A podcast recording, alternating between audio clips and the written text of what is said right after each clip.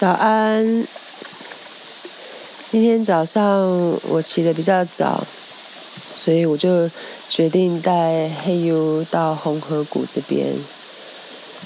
那应该是一个多月以来，我有了摩托车之后，我大概一个礼拜会来红河谷一次或是两次。嗯，那一开始的时候，那个心情比较像是，嗯，我知道黑 U 喜欢喜欢这里。然后那时候的摩托车也是南非人借给我的，呃，那时候他说他希望我可以多带黑 U 来来河边玩，所以一开始的前几次我会觉得有一点点辛苦，就是骑需要一段时间的路，然后特别是出发前还要整理书包、整理背包。但其实一上路以后，沿路的山景啊，会让你觉得很舒服。然后接着到了河谷的路口，会需要比一般人所知道的红河谷再多走大概二十分钟的石头的路。所以一开始我我好像没有特别享受来这边，但但真的就是上路以后，然后一抵达。一走完这二十分钟的石头路程，然后，然后看着黑 U 整个过程很开心，你你其实也越来越越觉得开心。那一开始也会花花很多时间在拍照，然后想要把黑 U 游泳的样子拍下来，或者是，或者是自己在水里玩的时候，其实也没有很很尽兴，因为。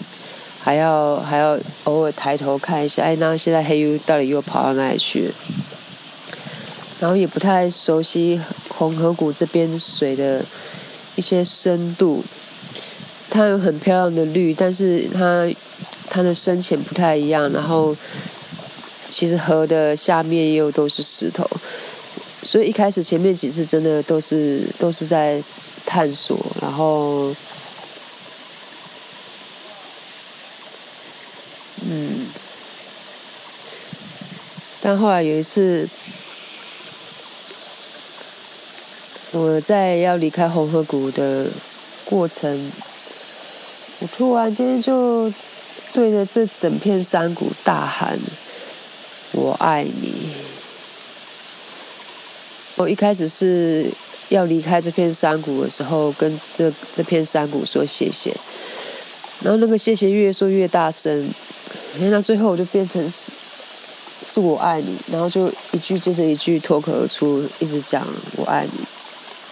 那在那之后回来，每次再进到红河谷，就发现这个河谷好像会会慢慢去教你，你要怎么跟他互动，你要怎么跟他玩，你要怎么跟水玩，比如。一开始其实都是一早的时候，所以我踏进那个水里面，我的身体会很明显去感受到那个冷跟热，就是在水底下的身体皮肤感受到了那个凉啊，那个冷，然后水面之上的那个热，然后每次走在石头路上，那种崎岖不平，你的脚要怎么样去找到？重心的平衡，然后你身体去触摸到石石头，那个石头热度，你躺在石头上，那个石头给你的触觉那个热度，还有当你走在水里面，你试着要往下看的时候，那些水深浅不一样，阳光照射亮度不一样，阳光照在水面上那个。波光，还有有些水，有些瀑布，它沿着石头这样滴下来的那个很透亮的状态，还有阳光，它照射在石头上一些不一样的反光，有些石头上还有水正在流，有石头上的一些不同植物的颜色，还有不同水的深浅度不一样的绿色，还有水面之下石头不一样的样子，还有风吹过来之后水面上的那个波光，还有黑雾。黑乌的毛上面会有点像彩虹光一样的光晕。有一次我趴在石头上的时候，我很记着看着我的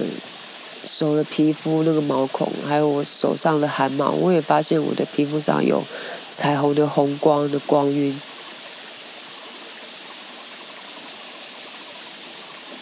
那还有水的声音、水流的声音、水滴的声音，环境里面的惨叫声。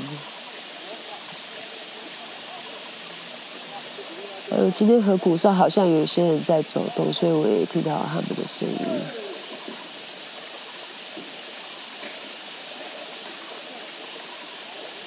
有些时候阳光会走动，所以山的颜色也会不一样，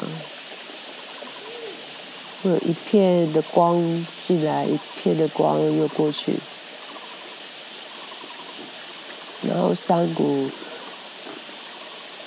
山在你眼前的山，那些绿色，一下子会有深，一下子会有浅，一下子有受到光，一下子没有受到光。然后最近这个季节有好多的蝴蝶，有时候蜻蜓也会停在我的身上，就是当我飘在水面上的时候。呃，当我飘在水面上的时候，我的耳朵听到的声音也不一样。其实我我可能就听不到环境的声音了，我听到像是那种很像是轰隆轰隆很安静、很沉的声音，然后我也会听到我的心跳的声音。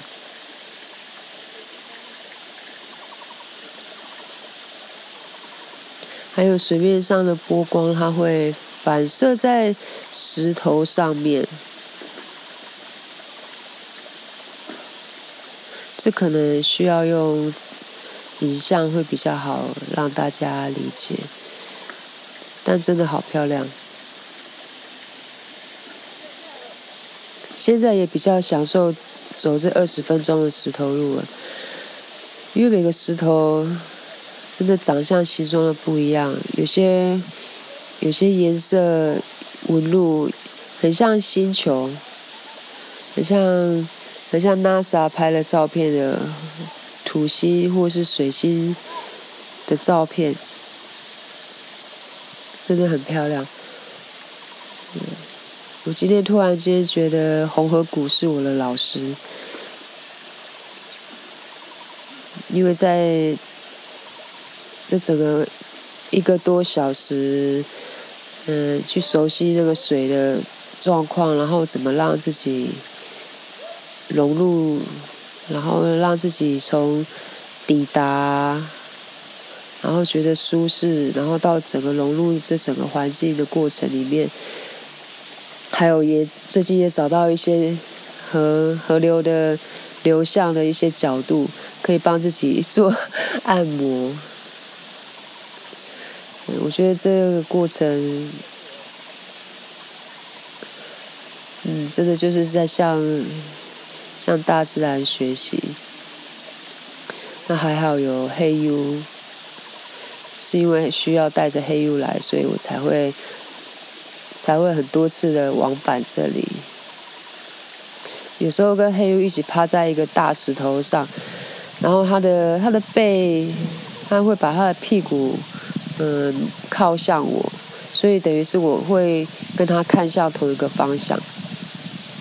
那我就常常透过黑雾的后脑勺，然后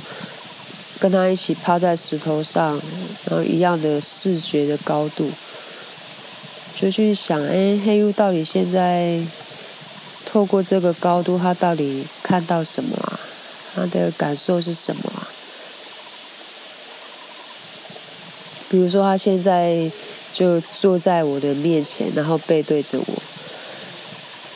那真的就很像一个守护者的角色，他真的好可爱。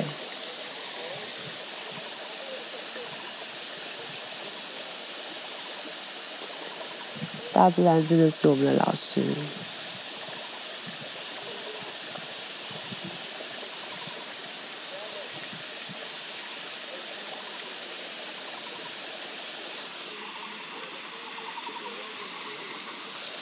谢谢存在。